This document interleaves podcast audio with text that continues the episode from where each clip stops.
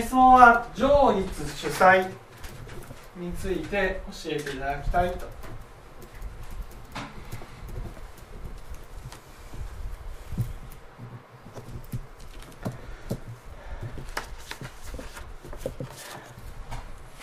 まず上一主催っていうのは上一と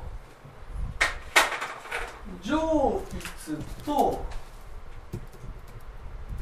主催に分かれます、ね、上一と主催に分かれる、ね、上一っていうのは普段は上一なんです、ね、この上一って何かっていうと上っていうのはねずーっと変わらないっていうことです。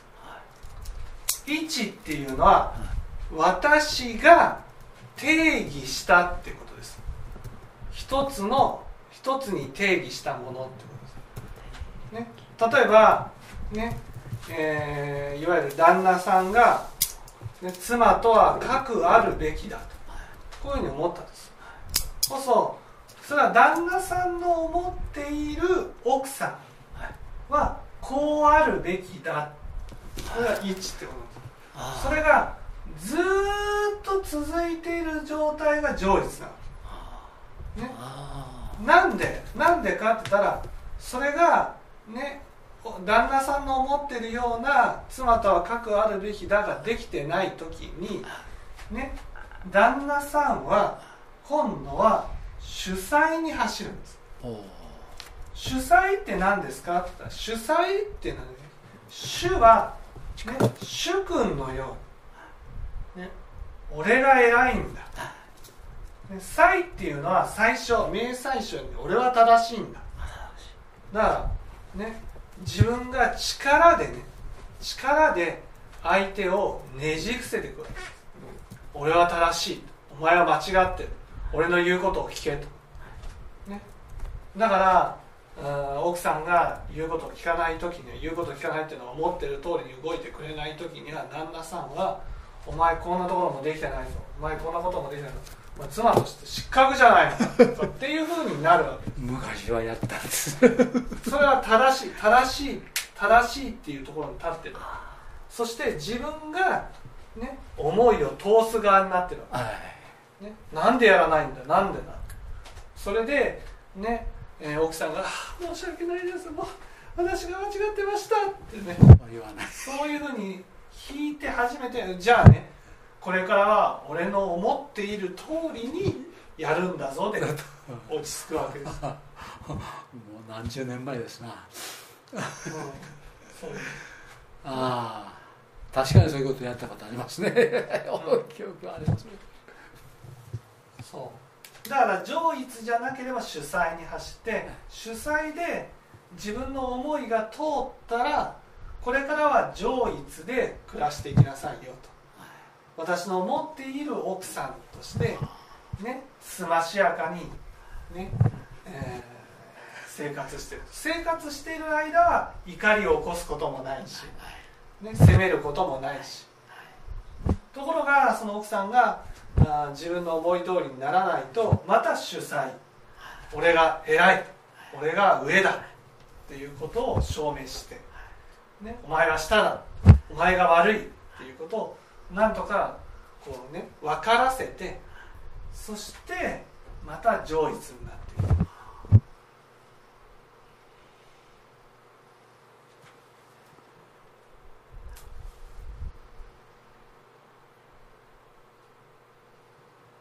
常に一つということはそういうことですね。そう常に常に常に一つじゃなくてはい常は常一つは一つ。常っていうのはずーっとずーっと私の定義した状態であってほしい。あそういうふうになっている時は私の感情が乱れることもないよってこと。あ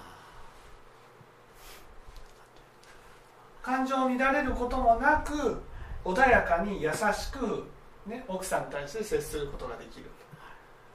と,、ね、ところがこの中で、ね、この瞬間的に上一じゃなくなった時には今度奥さんを思いっきり下に下げてね、力で力を見せつけようとするわけです。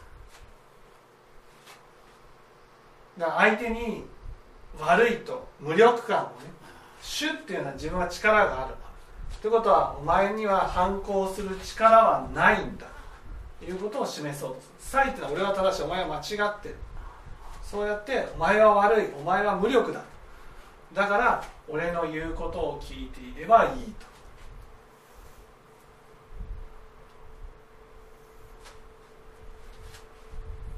亭主関白ですね、うん、でもこれは、ね、亭主だからじゃなくて奥さん奥さんでカカア殿下の時もそう、ね、私の私の思っている旦那でいてほしい、ね、旦那でいる時は今度は旦那のことは見ないと、ね、子供のことをこう見てるでちょっと気に食わない態度を取ると、ね、こうそうすると私が偉いのよみたいな。あんたは本当にクソやみたいな感じでこうやってきてねそしてもう旦那さんが苦渋するとよしよしよしじゃあまたね私の言うことを聞いてればいいのよ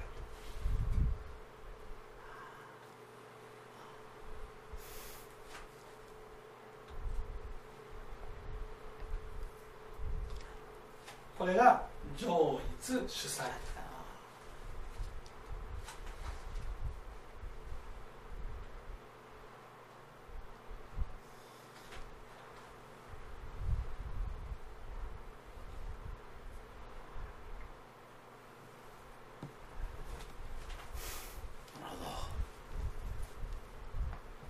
分かっていただけはい、わかりました。はい。はい。